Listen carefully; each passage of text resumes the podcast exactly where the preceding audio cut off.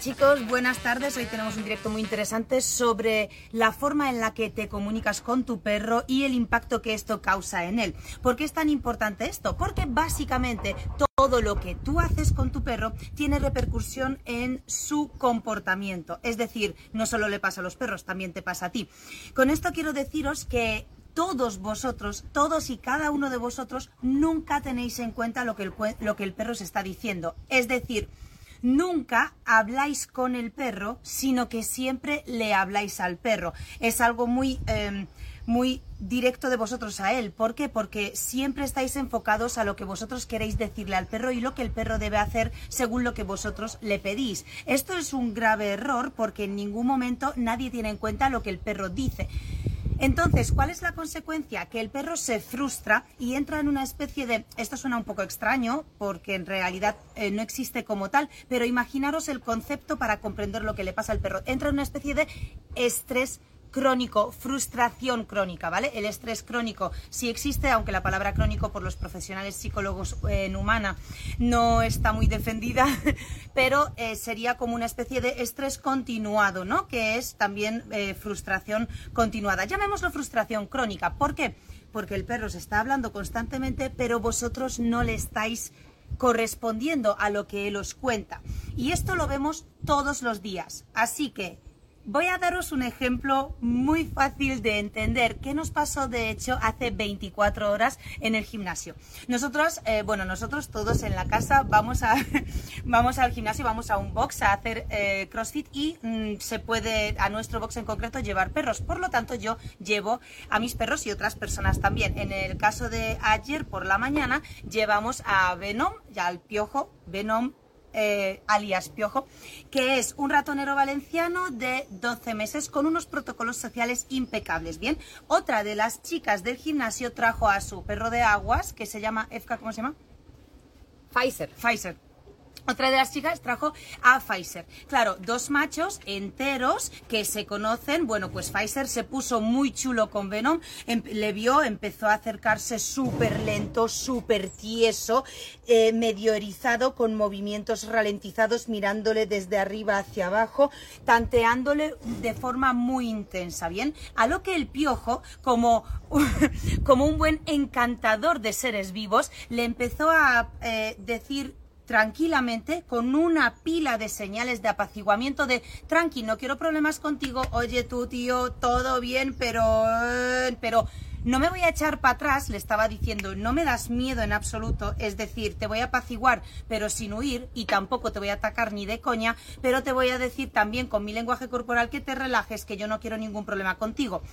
¿Qué pasó en medio de esa situación que es lo más interesante? Un garrafal error de un humano por falta completa de conocimientos e interpretación del lenguaje corporal de los perros, que es justo lo que hacéis cada uno de vosotros a diario con vuestro perro. Bueno, estábamos en el gimnasio todos y mi hermana y yo estábamos observando desde lejos, viendo cómo Venom se desenvuelve de forma magistral de esa situación tan intimidante por parte de, del, otro perro, del perro de aguas, ¿no? Y de estas que nuestro entrenador eh, se, estaba por ahí por la zona y simplemente como hay dos perritos que está uno al lado del otro, sin darse en absoluto cuenta de la situación y desde luego de la tensión de la situación, que estaban viviendo los propios perros, pues él se acercó y como son dos perros muy monos que está uno al lado del otro, pues se acercó y como nuestro Venom es muy chiquitito y Pfizer es un perro de aguas que es algo más grande, pues al alcance de su, mano, de su mano estaba Pfizer y simplemente hizo como, ¡eh, qué guay tío! No, pues lo que hacemos siempre, vemos un perro y le acariciamos desde la absoluta ignorancia del momento que están viviendo. ¿Qué ocurrió allí? Que esa acaricia nos guste o no nos guste, es un refuerzo social.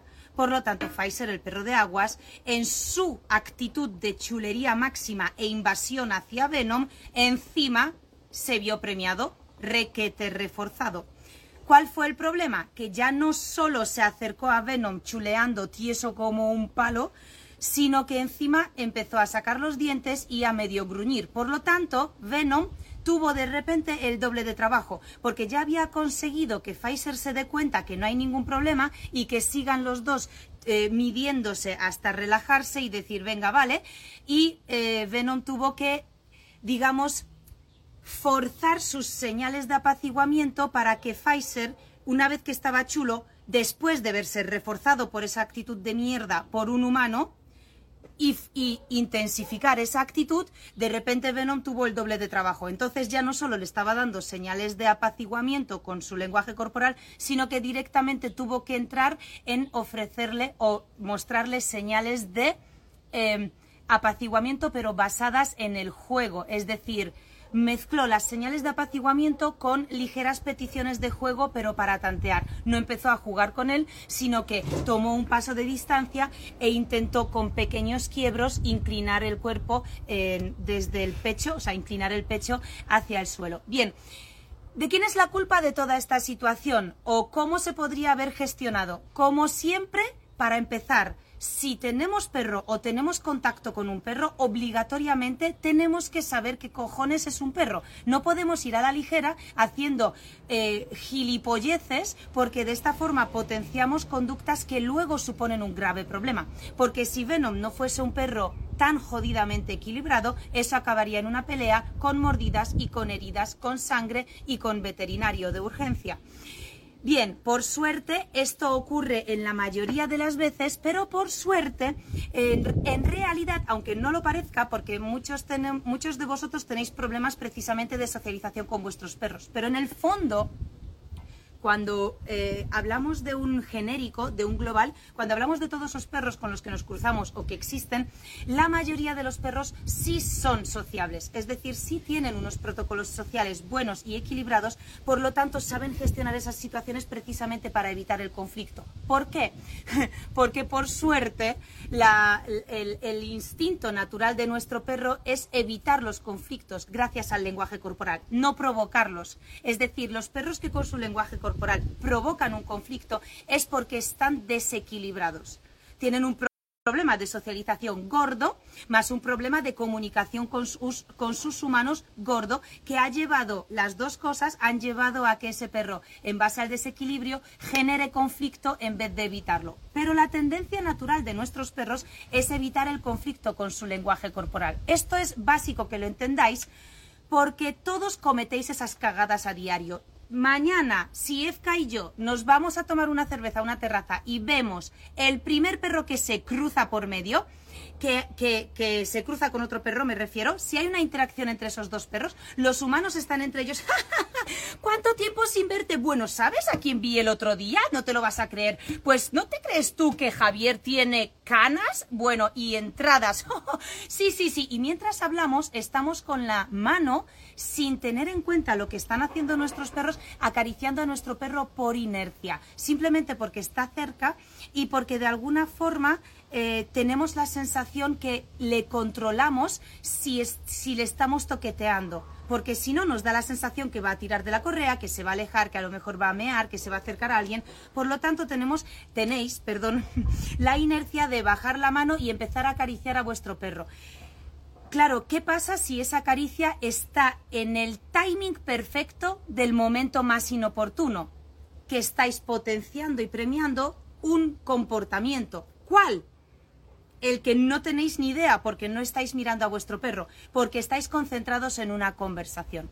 Esta cagada es tan monumental que si esto se repite varias veces, podemos fijar y afianzar un comportamiento en nuestro perro que en absoluto nos interesa. Y luego llorar de es que mi perro se comporta así, cuando en el inicio no lo hacía y vosotros lo provocasteis. ¿Cómo es de importante esto? Es lo único importante para que tengáis a un perro equilibrado o para que tengáis a un perro desequilibrado. Esto es lo que marca la diferencia. Por lo tanto, os voy a hablar hoy sobre vuestras cagadas, vuestros errores y la importancia de lo que hacéis con vuestro perro para generar, eh, o sea, para potenciar o para eliminar algún comportamiento. Bien, eh, ¿cuáles son las eh, consecuencias también de hablarle a nuestro perro y no tener en cuenta lo que él nos está diciendo? Las consecuencias son tales como el perro nos está diciendo todo el rato cosas que nosotros no hacemos caso, por lo tanto, la propia vida de nuestro perro en el entorno en el que vive se le vuelve ilógica, ilógica para su forma de pensar. Y eso desarrolla estrés, como os he dicho, continuado y ese estrés continuado puede desarrollar muchísimos efectos secundarios, entre otros comportamientos patológicos. Pero no solo eso. Hay muchos perros que tienen... Em, digamos, consecuencias más clínicas, patológicas, pues hay muchos perros que desarrollan incluso intolerancias o alergias o incluso algún tipo de enfermedades eh, que están arraigadas en el estrés y que eh, hay que empezar a tratar y que los veterinarios tratan, tratan, tratan, tratan, tratan, tratan, tratan y no acaba, es un sinfín, hasta que se empieza a tratar al perro más a nivel emocional y conductual. Con esto no quiero decir en absoluto que cualquier tipo de enfermedad que tenga el perro esté causada por el comportamiento o la emoción, ni de coña, ¿vale?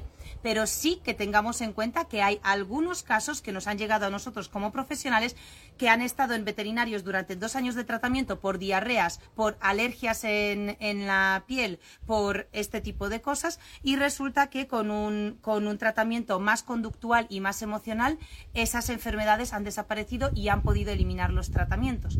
Algunos de estos perros les conocéis porque han estado aquí en casa, los que estáis en nuestro programa 360 como alumnos y los que estáis también en, en Perrunología, que es nuestro canal privado al mes, pues em, em, de suscripción mensual, perdón, pues los que estáis allí conocéis algunos de estos perros, eh, como por ejemplo, entre otros, la dálmata Nala, que ha tenido diarreas durante em, años, y eh, la piel atópica, que los dálmatas en sí, al ser blancos, eh, suelen tener atopias en la piel, pero esta perra en concreto ha dejado de tenerlas después de una después de un tratamiento conductual, ¿no? Emocional también porque en nuestro caso nosotros trabajamos estas dos cosas. Bien, distingamos la conducta de la emoción. ¿Sí? Esto es básico también para que vosotros sepáis. ¿Cuál es la diferencia entre la conducta y la emoción? ¿Por qué es tan importante tener estas dos cosas en cuenta y os quedáis todos en una? Porque si tratamos la conducta sin tener en cuenta la emoción, en realidad no estamos cambiando nada y siempre estamos trabajando con un perro alterado independientemente de lo rápido que ejecute una petición de un ejercicio, sigue estando alterado. Por lo tanto, no estamos trabajando una mente equilibrada, sino un cuerpo en una posición. Siéntate, pum, se sienta. Túmbate, pum, se tumba. ¡Uh, qué obediente es tu perro! ¡Uh, uh, uh! Bien, es obediente, pero no tiene por qué ser equilibrado. ¿Sí? Que muchos de vosotros habréis visto alguna vez a un perro de un profesional, un perro de trabajo, que de repente eh, eh, se, se, sienta, se tumba, hace una obediencia excepcional, pero cuando se cruza con un niño, con un ciclista, con otro perro, se pone como una fiera, está completamente descontrolado y no sabe gestionar esa situación. ¿Por qué? Porque a nivel emocional eh, y luego, por supuesto, también a consecuencia conductual en esa situación, pues no se le ha trabajado, por lo tanto el perro pues no no rinde así de bien. Sin embargo, en un contexto más de rendir en ejercicios, rinde. Esta es la diferencia entre eh, conducta y emoción. Por ejemplo, si salimos de casa y nuestro perro está súper alterado porque va a salir a dar un paseo y está como ¡guau! Empieza a tirar de la correa ya en el pasillo, abrís la puerta, empieza a querer salir por la puerta y vosotros no podéis ni cerrar con la llave porque os está tirando de la correa. Vosotros podéis trabajar antes de salir de casa que el perro se siente pero no sirve de mucho que el perro se siente si se sienta con las pupilas dilatadas, con la boca así de abierta porque está eh, jadeando que te cagas, sobresalivando porque está con una sobreexcitación increíble. Pues si el perro se sienta en ese estado de ánimo y nosotros aún así cruzamos la puerta con él, solo estamos trabajando un sentado. Pero ¿hasta cuánto nos interesa que el perro se siente y no que se siente tranquilo? Bien, ¿cuándo estaríamos trabajando un estado emocional? Cuando abrimos la puerta y en vez de decirle siéntate, simplemente podemos ni siquiera pedirle que se siente. Podéis hacerlo, ¿eh? es genial. Pero ¿y si no le pedís que se siente, pero le pedís de repente que se relaje? Es que no se relaja cuando se lo pido. Claro, porque no te entiende. Porque tú le dices, relájate, y el perro no sabe ni lo que quieres, entonces se altera más porque quiere salir, porque se está desesperando, porque no sale, y tú dices, ay, de verdad, es que no puedo contigo, y cruzas la puerta. ¡Cagada! Estás premiando ese estado de ánimo. Estás diciéndole al perro que saldrá por la puerta siempre que esté en un estado de sobreexcitación o alteración y nerviosismo. Bien, entonces, me da igual que el perro se siente o se tumbe. Si lo que quiero trabajar es la emoción, me da igual la posición de su cuerpo. Me interesa la emoción. ¿Qué hago? Esperarme en la puerta. ¡Uh! ¿Puedo esperar una hora? Para eso, de los dos, eres la especie racional e inteligente. ¿Sí? Si hace falta esperar una hora, tendrás que esperar una hora. Me refiero que no vas a dictarle tú al perro que no te entiende de qué forma va a aprender. El perro aprende de la forma que aprende y tú tienes que adaptarte a su proceso de aprendizaje, no a tu, no a tu forma en la que quieres que él aprenda. No sé si me explico con esto, pero con esto vuelvo a girar el tema hacia que no escucháis, ni observáis, ni conversáis con vuestro perro, sino que le habláis, le exigís, le estáis hablando, le estáis exigiendo, ta, ta, ta, ta, ta, yo quiero, yo quiero, yo quiero, ¿no? Y este es el, el tema en el que todo desencaja y todo empeora. Así que bien, Vamos a hablar más con nuestro perro y vamos a hablarle menos a nuestro perro. Vamos a ver qué es lo que nos dice nuestro perro. Cuando muchas veces hacemos cualquier chorrada con él, no tenemos en cuenta su lenguaje, qué es lo que él nos está diciendo, ¿no? Entonces, vamos a seguir con el mismo ejemplo de la puerta. Si tu perro va a salir por la puerta, está súper alterado y tu objetivo, ojo, es que se relaje, otra cosa es que tu objetivo es que no se relaje y te dé igual. Entonces, fantástico. Pero si tu objetivo es que se relaje, abre la puerta y tómate tu tiempo. ¡Uh! ¡Una hora! Pues una hora. Es decir, es tu perro. Al final eres tú el que tiene que disfrutar de él. Y si tiene que pasar por estar tres días, una hora en la puerta, hasta que el perro se relaje, se aburra, bostece y se tumbe y diga, tío, ya en serio, llevamos aquí una hora, es que no sé qué coño, en serio, espabilas, salimos o yo mientras me tumbo aquí. Ahí es cuando le dices, wow, gordo, qué bien estás tranquilo, vamos a salir. Entonces el perro dice, ¿cómo? O sea, que yo llevo una hora aquí alterado y no salimos y en el momento en el que me relajo es cuando salimos. Ajá, Bien, ¿significa que si lo hacéis una vez el perro lo va a pillar? ¡No! Esa primera vez es para que vosotros rompáis con la barrera y veáis que es posible.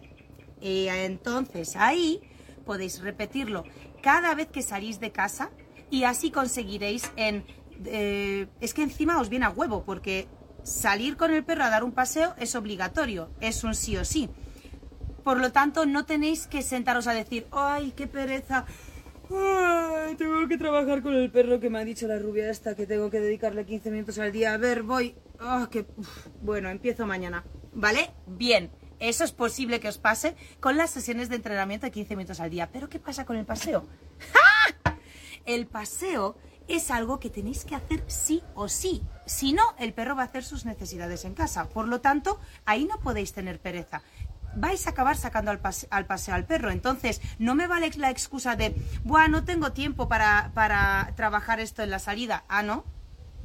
Porque no reduces la salida a 15 minutos y trabajas lo que realmente interesa, que es en este caso el estado emocional del perro a la hora de salir, ¿no? Y esto solo lo tienes que trabajar durante unos días hasta que el perro lo pille y cada vez se relaje antes.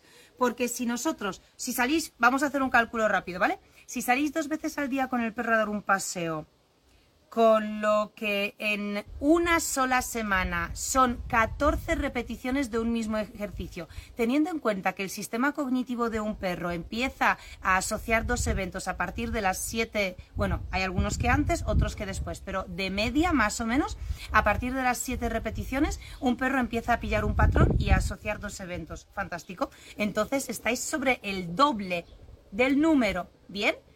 Mm, no hay excusa. Todos los días podéis aprovechar la salida del paseo para trabajar esto. Bien, pues eso es lo que os quería decir en relación a esto, chicos. Vale, voy a, voy a haceros una pequeña muestra de lo que significa que el perro se esté hablando, porque muchas veces os cuento estas cosas y decís, eh, mm, eh, pero si ya mi perro lo observo. Pero si yo sé perfecta, vamos, hombre, que si sé lo que me está diciendo, ya ves, si antes de que haga algo ya le veo venir. Bien, una cosa es saber lo que os está diciendo vuestro perro y otra cosa es saber cómo actuar cuando el perro os está diciendo algo, ¿no?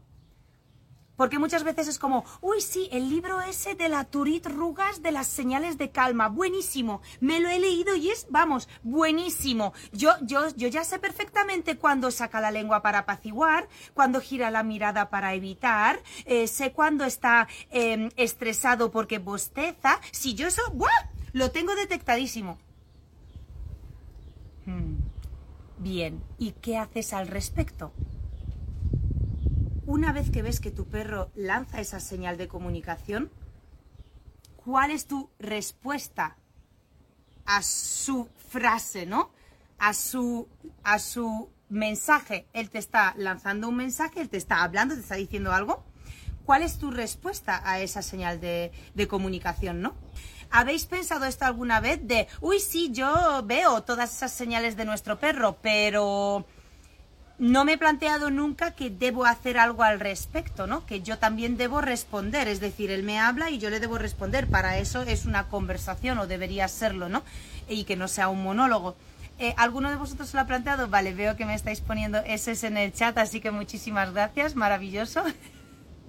Bien, bien, bien, me gusta, me gusta. Sí, os lo habéis planteado, es eh, genial. Voy a hacer una segunda pregunta para dirigir un poco eh, lo que voy a contaros a continuación para ayudaros un pelín, ¿no? Mm, entonces, ¿sabéis lo que hacer cuando el perro os lanza esa señal de comunicación? o no sabéis lo que hacer. Voy a eh, enseñaros un poco qué es lo que hay que hacer bien, porque depende de la situación. Como bien habéis dicho, efectivamente depende, ¿no? ¿Qué hay que hacer cuando nuestro perro nos habla de una o de otra forma? Pues para empezar, no alarmarnos, porque últimamente estoy leyendo muchos artículos y viendo muchos vídeos en, redes sociales, etcétera, sobre em, profesionales que nos cuentan o analizan vídeos, ¿no? Los típicos profesionales que en sus canales tienen vídeos de perros actuando o humanos actuando con perros y analizando el lenguaje corporal y claro, siempre se alarman mucho de buah, buah, buah, pues ese perro en el vídeo está súper alterado. Si todos los humanos vamos a seguir actuando así con el perro, pues es que al final esto va a ir a peor porque el perro va a acabar, pues eso, eh, traumatizado, eh, asesino en serie, eh, abandonado y yo que se nos ponen como muy en alerta en todas estas cosas y aquí hay un sí y un no. E, evidentemente. No todas las señales, por ejemplo, de estrés implican que deberíamos llevarnos las manos a la cabeza y decir, madre mía, madre mía, le he estresado, el perro mañana le va a dar un infarto. No es del todo así. Muchas de las señales que nuestros perros emiten son simplemente para gestionar también la situación a la que le exponemos. Por ejemplo, es un ejemplo muy sencillo. Vamos a hablar de los perros que se sacuden, ¿no? Tú te acercas a un perro, le empiezas a acariciar mucho y el perro de repente se sacude para liberar eh, un poco la energía, ¿no? De la situación a la que se ha expuesto. ¿Es bueno? ¿Es malo? ¿Deberíamos llevarnos las manos a la cabeza porque, madre mía, en el libro de Turit Rugas ponía que la sacudida es una señal de estrés, le he acariciado, mi intención era buena, pero es que le he estresado, joder, ¿ahora qué? Bien, o sea, ¿hace falta reaccionar así? O deberíamos también flexibilizar un poco y tener en cuenta que el perro pues simplemente nos ha hecho una señal que, bueno, pues tengamos en cuenta y ya está. Voy a traer a un perro, eh, aquí, eh, voy a traer por ejemplo a Rome. Rome, vente, vente gordo. Muy bien, ven conmigo, tú no, atrás. Muy bien, Rome pasa. Muy bien, ¿vale?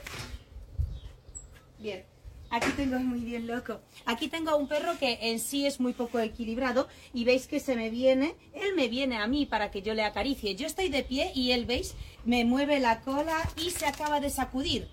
Bien, ¿cómo veis a este perro? ¿Creéis que está traumatizado? Tiene los ojos achinados. Me pone él a mí la cabeza en el brazo. Bien, un segundo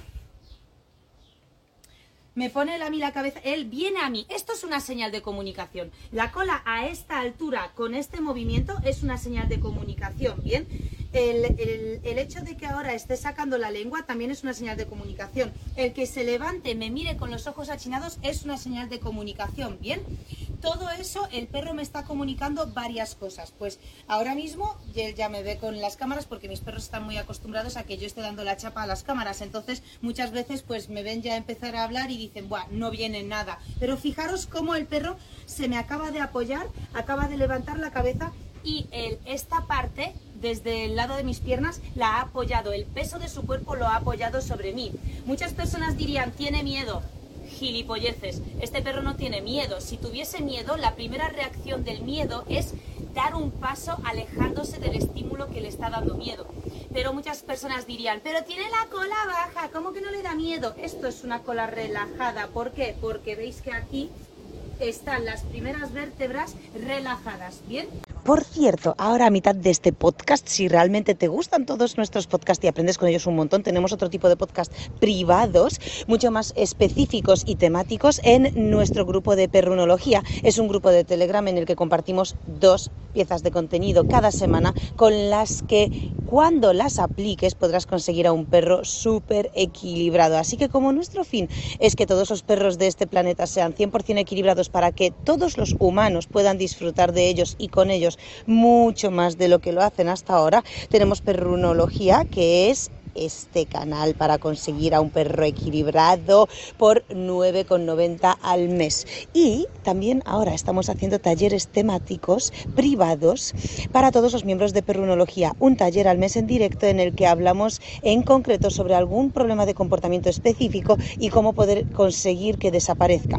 Pues tenemos entre otros el taller sobre ladridos para conseguir que tu perro se calle a la primera que se lo pides y tenemos un taller sobre tirones de correa para conseguir que el paseo con tu perro sea tranquilo y relajado y que deje de tirar, estresarse, ponerse a dos patas, ponerse como un energúmeno, simplemente que puedas venir del trabajo y, descansar de verdad y relajarte con él caminando y dando un paseo. Bueno, pues eh, todo esto y muchísimo más porque tenemos retos, vídeos de análisis Zandogs, que son vídeos de perros en directo, o sea, eh, actuando con otros perros, por ejemplo, o con sus humanos, en los que yo analizo exactamente el lenguaje corporal, tanto de los perros como de los humanos. Así que si quieres entrar a este grupo de Telegram que se llama Perrunología, que es completamente pionero en España, es la primera vez que se hace un grupo de Telegram privado de estas características en el que ya hay más de 300 personas equilibrando a sus perros y disfrutando de ellos. Más, pincha en el enlace que te dejo en la descripción de este podcast para poder entrar entrar y estate allí los meses que quieras sin ningún compromiso.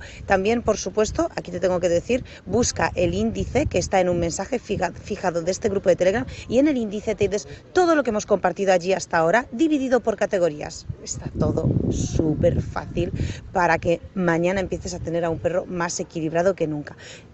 Te dejo el enlace en la descripción. Así que se vuelve a apoyar en mí, levanta la cabeza eh, con el cuello hacia arriba. Esto, en, bueno, un poco en el lenguaje profesional se, llama, es un nombre un poco feo, pero se llama entrega de cuello. Bien, esto, es, esto muestra como máxima confianza eh, y respeto de un, de, un, de un individuo a otro, ¿no? ¿Por qué? Porque esta zona es la más frágil y al final pues eh, es bueno ya sabéis que en el mundo animal digamos en la naturaleza pues se da muerte en el cuello no eh, aquí. Entonces, bueno, pues si un animal, pues lo típico que se te vuelca panza arriba, que, que, se abre así como que te abre el cuello para que le acaricies por aquí, es una muestra de máxima confianza porque es su zona más frágil y delicada. Entonces allí nosotros podemos acariciarle un montón. Pero sobre todo eh, lo que quiero que veáis es que muchas personas identificarían que este perro pues tiene miedo, por ejemplo, o que está tremendamente estresado porque se ha sacudido una vez, porque tenía la cola baja, eh, o porque muchas veces eh, las personas os dirían, es que se está apoyando en ti pero agachando el cuerpo por delante y es que eso es mi, sumisión, sumisión. Eso la gente por lo que he visto, digamos, en los artículos de Google, dirían que es su misión. Entonces, eh, hay que estar en contexto también, ¿no? Es decir, en este caso, pregunta al chat, ¿cuántos de vosotros creéis que lo que acaba de ocurrir aquí es miedo, sumisión o, o estrés? ¿No? Por las tres señales que normalmente la gente como que eh, digamos, demonizaría, si es que existe esa palabra. vale, pues eh, pregunta el chat, es como cuando se pone panza arriba. Sí, justo Inma, cuando se pone panza arriba, el perro se está como, entre comillas, entregando, pero es una entrega desde la máxima confianza. Es como, Dios mío, qué a gusto estoy y es que confío en ti tantísimo que me vuelco aquí panza arriba, que hazme lo que quieras, ¿no? Em, y muchas personas también lo identificarían como sumisión o sumisión excesiva y no no tiene por qué. Si el perro está relajado, puede mostrarse de esta forma, ¿no? Vamos, por ejemplo, con una señal muy típica que es girar eh, los ojos, ¿no? Venom, vete. Muy bien. Vale, muchas personas dirían que el hecho de que el perro te lama tantísimo la cara también es un exceso de sumisión y luego hay muchos perros tremendamente sociables que simplemente hacen eso y si se lo cortas le estás también coartando su libertad de expresión. Entonces no sabemos lo que le frustra más, si chuparte la cara por la, la, llamada sumisión o si cortarle el que te chupe la cara cuando es un gesto tan amable, tan respetuoso y tan apaciguador. ¿Quieres dejar de chuparme el sobaco en público, por favor, y morderme el pecho? Vale, pues aquí tenemos un perro que como veis está tranquilo, relajado y encima muy simpático y se vuelca encima de mí, me pone la cara y todo eso porque está aquí muy a gusto con los ojos. Pero ¿qué ocurre si yo ahora cojo a este perro y le planto cara a cara de frente a mí y le empiezo a mirar fijamente a los ojos? ¿Qué va a ocurrir? Veis que está relajado, que me mandáis ahí corazones en, en las redes sociales, que me flipa, por cierto. Y mm, vamos a mirar ahora a este perro fijamente a los ojos. Fijaros qué relajado está, su cuerpo está relajado, Efka se está moviendo y él la está mirando. mirad las patas, ¿vale? Mirad las patas. Esto es lenguaje corporal. El perro está súper relajado, las patas están relajadas, doblándose, está mirando hacia abajo con lo que me está diciendo que por ahí le viene, está mirando hacia abajo eh, con la trufa, perdón, girada, ¿vale? Porque el perro está así. Esto significa que por ahí viene una ráfaga de viento de algo que le está interesando porque huele bien. Bien, voy a girarle para que se le vea mejor, ¿vale? Voy a mirarle directamente a los ojos, observad lo que está haciendo. Vale, no estáis viendo la cola, pero me está mirando la cola, ¿vale? Me lame los belfos, me pide, me pide juego con las patas, me está apaciguando ahora mismo, ¿vale? Ahora está chupándome las manos, quitándome la mirada, girando la cabeza, intentando bajarse. Ahora ya está intentando bajarse porque inclina el cuerpo hacia abajo con intención. Le sigo mirando fijamente a los ojos. Señal de calma con la lengua, cantosísima. Me gira la cabeza, me gira la mirada, me gira la cabeza hacia el otro lado. Mira a mi hermana, en plan, socorro, no sé, no entiendo nada. Me achina los ojos, ¿vale? Gira la cabeza otra vez. Disimula oliendo el viento que viene por ahí. ¿Bien? ¿Por qué? Porque no comprende esto. No es natural que un perro se plante delante de ti a mirarte así.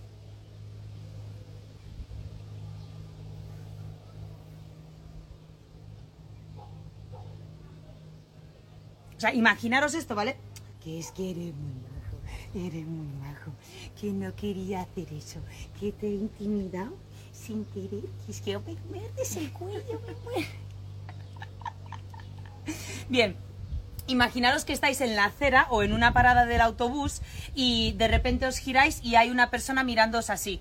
Claro, lo primero que hacéis es le miráis y hacéis y empezáis a pensar, hostia, tú me has estado mirando, pero ¿qué hace? Y, y hacéis y hacéis de reojo. Uh, me sigue mirando. Y, la, y el otro está así mirando todo el rato, ¿vale? El otro o la otra, perdón, o el otro. Y estáis así mirando, ¿vale? O sea, mirándoos está. Y vosotros de reojo. Hacéis las mismas señales de comunicación, solo que no os dais cuenta porque no sois conscientes. Vale, este perro... Vale, fijaros en este perro lo relajado que está, que directamente se ha volcado hacia atrás y yo le estoy sujetando con la mano aquí. ¿Qué quieres más moñas? ¿Qué quieres más moñas? Bien, pues... Eh, el, que me muerda, este, este, esta forma de morderme el cuello por aquí es juego, ¿vale? El perro me está pidiendo interacciones porque es un perro muy activo, así que me está pidiendo interacciones y me está mordisqueando sin hacer nada de daño, sin nada de apretar, me está mordisqueando el cuello y eh, la, el, el, cuello y las manos, ¿vale? Esto es interacción porque el perro quiere ni siquiera jugar, ¿eh? Simplemente quiere interactuar porque no está quieto y relajado de irse a dormir y está buscando simplemente algo que hacer. Pero veis que la confianza es máxima porque se vuelca, está relajado y está así. Bien, pues este, esta eh, forma de interactuar conmigo a mí me dice que el perro me quiere, que está conmigo y que le apetece hacer esto. Bien, si el perro se quisiera bajar a toda costa, me diría que se quiere bajar y ya está. Y ahora me está diciendo que tiene calor ha abierto la boca y se gira hacia abajo, ya me está diciendo que tiene calor y que se quiere bajar porque está mirando. Entonces yo le bajo y el perro está oliendo el suelo ahora y en pocos minutos se va a ir a la sombra, ¿bien? ¿Qué estoy haciendo? Hablando con él, no hablándole a él, sino estoy observando que me está diciendo cómo se encuentra, cómo está de relajado y actúo en, eh, en, eh, o sea, respecto a lo que el perro me está diciendo. Estas son cosas básicas para que el perro se sienta comprendido. Es que imaginaros vosotros que estáis en casa con una persona a la que siempre le estáis hablando y nunca os escucha le pedís que haga algo y nunca lo hace, eh, o, o, incluso le pedís que haga algo y lo hace a lo mejor en algún momento, pero ni os dice que os ha escuchado. Lo típico de oído, ¿habéis escuchado alguna vez lo de oído en la cocina? Que dices algo, por ejemplo, eh, yo qué sé, me lo voy a inventar totalmente, ¿vale? Si hay algún chef, ayudante de chef, o, o, pinche de cocina delante, perdonadme, me lo voy a inventar por completo. Eh, unas gambas en fritura.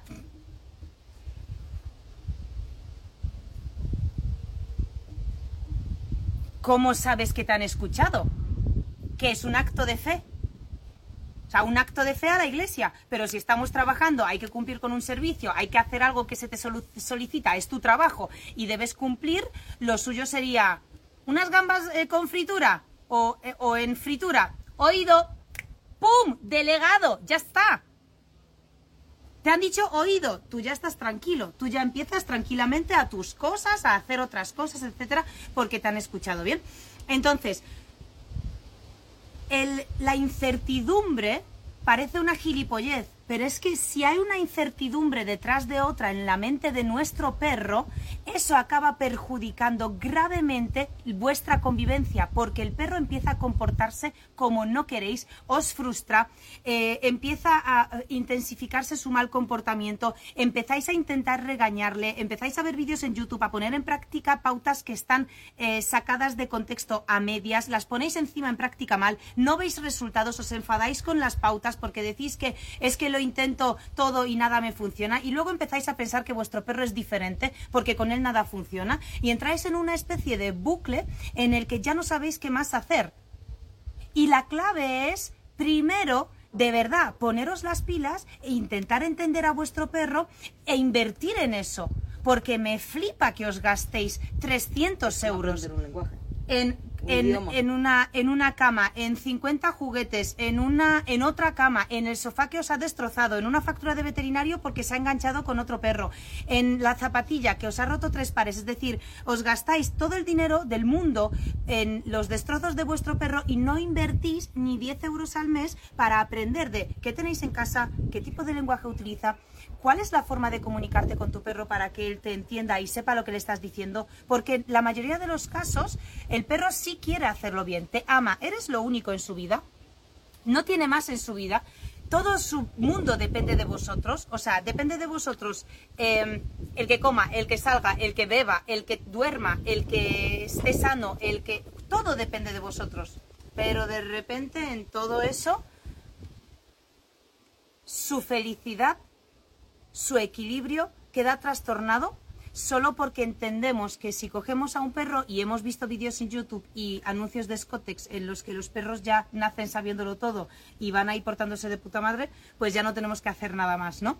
Sin embargo, pues hay que, hay que conocer a nuestros perros. Esto es exactamente igual que el carnet de conducir. Tenemos que sacarnos el carnet de conducir, aprender sobre la teoría, aprender la circulación y luego, ojo, poner en práctica ciertas horas de conducción para poder salir a la calle y que todo el mundo vaya al mismo son. Pues esto con los perros es exactamente lo mismo.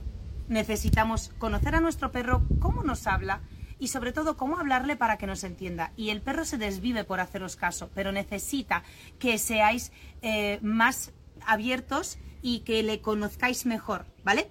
Es, eh, esto es eh, así, de, así de importante, vaya. Entonces, el perro, para que os hagáis una idea, os lanza varias señales de comunicación por cada minuto. Ojo, por cada minuto.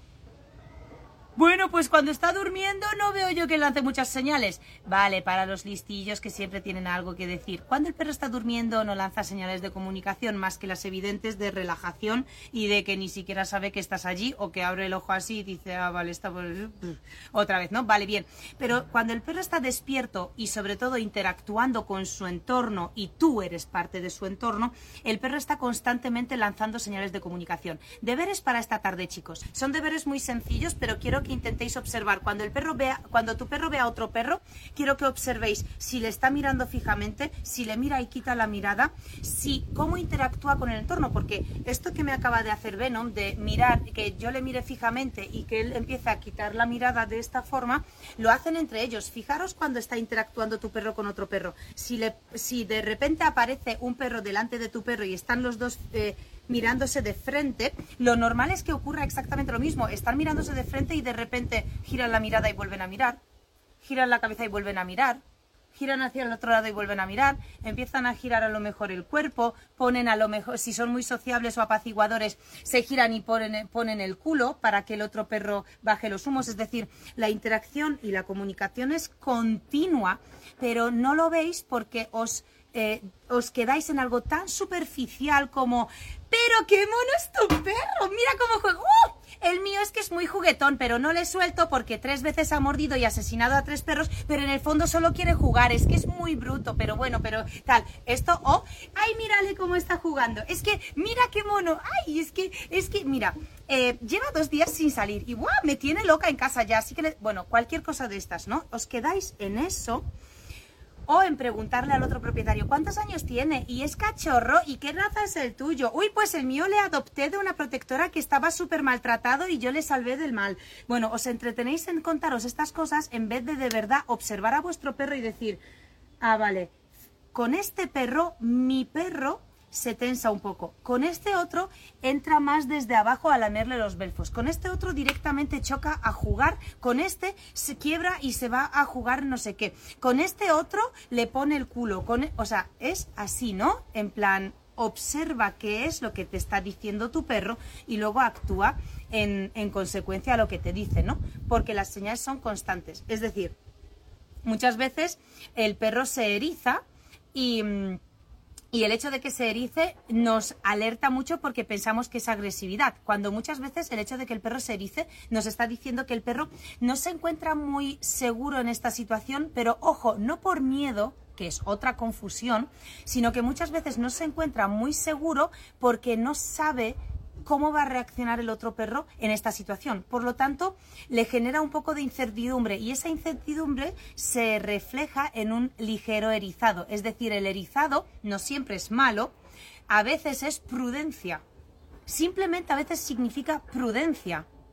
Pero la gente, todos lo confundís con directamente una agresividad. ¿No? Otra confusión súper típica, que es que ayer encima lo vi en los artículos que vi de lenguaje corporal, que es que había a ver cómo era. Mm, había uno que decía que la cola eh, tiesa, tiesa arriba, con cualquier, con movimiento, es, eh, es felicidad y juego. Y cuidado, cuidado con esto. La cola por felicidad es aquella que, que tenemos que medir siempre las primeras vértebras de la cola, no la cola entera. ¿Por qué? Porque hay perros que tienen la cola eh, como por ejemplo los huskies o los shiba pues la cola como en, escorpión, ¿bien? Hay perros que no tienen cola, ojo, que tienen la cola amputada. Hay perros que eh, tienen eh, que tienen la cola normal, o sea, lisa hacia hacia o sea, normal como recta, ¿no? Entonces tenemos que, ver también el tipo de cola. Por lo tanto, siempre nos tenemos que fijar en las primeras vértebras. Imaginaros que mi hombro es el culo, mi sobaco es el ano, ¿vale? Aquí, ano. Eh, grupa y mi brazo es la cola, ¿vale? Entonces imaginaros que una cola así es relajada, que es lo que hemos visto antes con el perro marrón, con el podenco bautizado por mascotas urbanas como jodenco, Vale, estamos bautizando ya tres razas, ¿vale? Tenemos tres razas bautizadas, esto es un inciso. Tenemos la raza eh, Podenco bautizada como Jodenco, porque creemos que corresponde más a su ser. Tenemos la raza Bodeguero bautizada como Cabrondeguero, porque creemos que corresponde más a su ser. Y tenemos últimamente, gracias a Tazu, una profesional que trabaja con nosotros para nuestros alumnos en el soporte, el otro día eh, bautizó la, la raza Dámata, Dálmata como Dramata. ¿Vale? O sea, es que me parece lo más de lo más de acertadísimo. Ok, volvemos a la cola. Entonces, dicho esto, cola relajada, dicho esto, cola bien relajada y feliz, movimiento de felicidad, pim pam, pim pam, pim pam. Ojo, movimiento de felicidad y seguridad en sí mismo, más un pelín de temperamento, pim pam, pim pam, pim pam. Ojo, tanteo, chulería, puede ser que sea dominancia, alerta, ¡pum! Cola recta y tiesa. Pero es que cola recta, tiesa y encima es sobreexcitación más potencial temperamento y cuidado ahí, porque ahí ya dependemos de la respuesta del otro perro al que se está exponiendo. Es decir, tener la cola tiesa hacia arriba con un movimiento de cola muy rápido no es felicidad. Es un poco de tensión o mucha tensión, sobreexcitación segurísimo y luego pues dependiendo de muchos contextos pues eh, un nivel de temperamento u otro. ¿Qué? ¿Qué estabas diciendo? Caniche igual a capriche. Es que apunta eso, por favor. Vale, seguimos con, con esto. Así que eh, no, no os dejéis también eh, confundir o no hagáis malas interpretaciones por extraer un dato y aplicarlo, porque siempre tenéis que tener en cuenta el contexto. ¿Cómo es realmente vuestro perro? ¿Cuál es el contexto? ¿Dónde se encuentra? ¿Cuánto le altera esa situación? ¿Cuál es su intención? ¿Qué es lo que quiere? ¿Bien? ¿Qué es lo que quiere? Y a partir de allí eh, tenéis que interpretar este lenguaje, porque por ejemplo hay perros súper equilibrados que tienen la cola tiesa porque están bajándole los humos a otro perro y le están diciendo, eh, frénate, la cola está súper tiesa, pero el resto del lenguaje corporal es de apaciguamiento. A lo mejor se están poniendo muy tensos, están con la cola tiesa, pero están con la lengua y están como quedándose, quitando la mirada, quedándose, quitando la mirada. Eso es apaciguar, pero sin retirarse. Y ahí ya dependemos de cómo está actuando el otro perro. Si el otro perro también se está equilibrando y todo bien, pues fantástico. Si no, pues puede haber trifurca o no, o pueden directamente empezar a jugar porque han determinado que, que van bien los dos, bien. Es decir, que eh, cola tiesa hacia arriba y moviendo muy rápido no es felicidad. Como mucho, si queremos enfocarlo hacia algún tipo de sobreexcitación, ¿vale? Entre otras tantas cosas. Vale, pues eh, esto en relación a muchas cosas, porque eh, muchas personas piensan, por ejemplo, os voy a dar un ejemplo, ¿vale? Perros que, por ejemplo, tenemos eh, que, que- reaccionan de forma reactiva hacia otros perros, bien sea por una experiencia mala del pasado, porque le ha mordido un perro y a partir de allí ha generalizado y ahora todos esos perros son eh, satán y hay, que, y hay que defenderse y el perro por lo que sea ha aprendido que si se pone súper tieso y empieza a ladrar y empieza a echar al otro perro, el otro perro se aleja. Por lo tanto, se reafirman en ese comportamiento y luego lo ponen en práctica, pues eh, hay muchas veces que lo que necesitamos es un perro estable y equilibrado para exponer a este perro a ese otro perro que no se intimide por ese comportamiento de "Ruah, vete, lárgate, porque mi experiencia es que si te ladro y me pongo farruco te piras, porque no quiero ni que te acerques. No, pues tal, si hay un perro que dice, hostia tú, menudo tarao, y se pira, le está el otro perro confirmando a este perro que efectivamente con este comportamiento pues gana lo que quiere, que es que el otro perro se aleje. Eh, sin embargo, un perro demasiado temperamental que impacta de primeras a ese comportamiento, claro, lo que va a hacer es también eh, fortalecer a, este perro, es decir, diciendo, hostia, no le he eh, digamos, echado lo suficientemente fuerte porque se me ha venido encima. Entonces la próxima vez tengo que hacerlo más fuerte y empeoran y intensifican ese comportamiento. Muchas veces lo que necesitamos para trabajar con este tipo de perros es un perro, pues, estable, equilibrado, pero muy seguro de sí mismo, es decir, con un temperamento medio alto. ¿Por qué?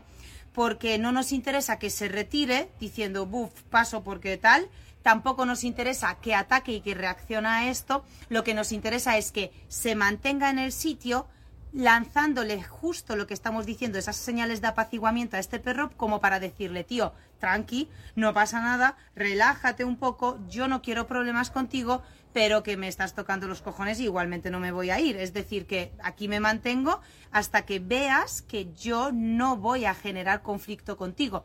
Esta situación se repetiría varias veces hasta que el perro que, que ha tenido una mala experiencia y que está generando este, esta reacción, pues aprenda que no todos los perros le hacen daño y que no tiene que defenderse de todos los perros. Evidentemente, esto es un trabajo que hay que repetir varias veces, que hay que encontrar perros adecuados para, para este trabajo, porque muchas veces, bueno, muchas veces no, la mayoría de las veces otros perros hacen un trabajo mucho mejor que nosotros, ¿no? Porque se comunican con los perros en su idioma y no como nosotros que nos comunicamos en el nuestro. Así que eh, para acercarnos lo máximo posible a esa comunicación con nuestros perros para que, vale, ok, asumimos que no somos perros. O sea, yo asumo que no soy perra. Pero intento acercarme lo más posible al lenguaje de comunicación que usan ellos. Yo les observo y a medida de, evidentemente, mis posibilidades, yo intento imitarles, ¿bien? Para que la comunicación sea lo más viceversa. Eh, o sea, lo más em, comprensiva por parte de los dos. Y vosotros debéis hacer exactamente lo mismo. Aunque nunca seamos perros, hostia, entre lo que podemos hacer cuando sabemos del lenguaje de comunicación a lo que hacéis vosotros ahora, que no, que no, ni siquiera sabéis identificar las señales como para interpretarlas, ya no os cuento. Eh, ahí hay directamente incoherencias, mensajes contradictorios, mensajes completamente incoherentes y eso es lo que quiero evitar. Por eso mi trabajo es ayudaros a, como mínimo, no contradeciros entre lo que queréis del perro y lo que le estáis comunicando, seguido que no seáis incoherentes, es decir, que seáis consecuentes con lo que le estáis diciendo al perro y que sepáis cómo hacerlo para que así el perro os entienda mejor y luego que interactuéis con él de forma fluida y así ganáis una comunicación real en la que el perro va a comunicarse con vosotros perfectamente, os va a entender y ahí os va a estar haciendo caso a la primera, eh, no vais a tener que frustrar, bueno, etcétera, ¿no? Pues todo lo que tal, tendréis en definitiva un perro equilibrado que os entiende, que os hace caso y que del que podéis disfrutar 100% em, en cualquier situación, que es el objetivo, ¿no? Al final de todos los profesionales, o sea, no solo mío, sino de cualquier profesional que conozcáis o que vayáis a conocer. A ver, con excepciones, hay algunos mejores, otros peores, pero por lo general los profesionales eh, tenemos este objetivo, ¿no? Mejorar vuestra vida con vuestro perro.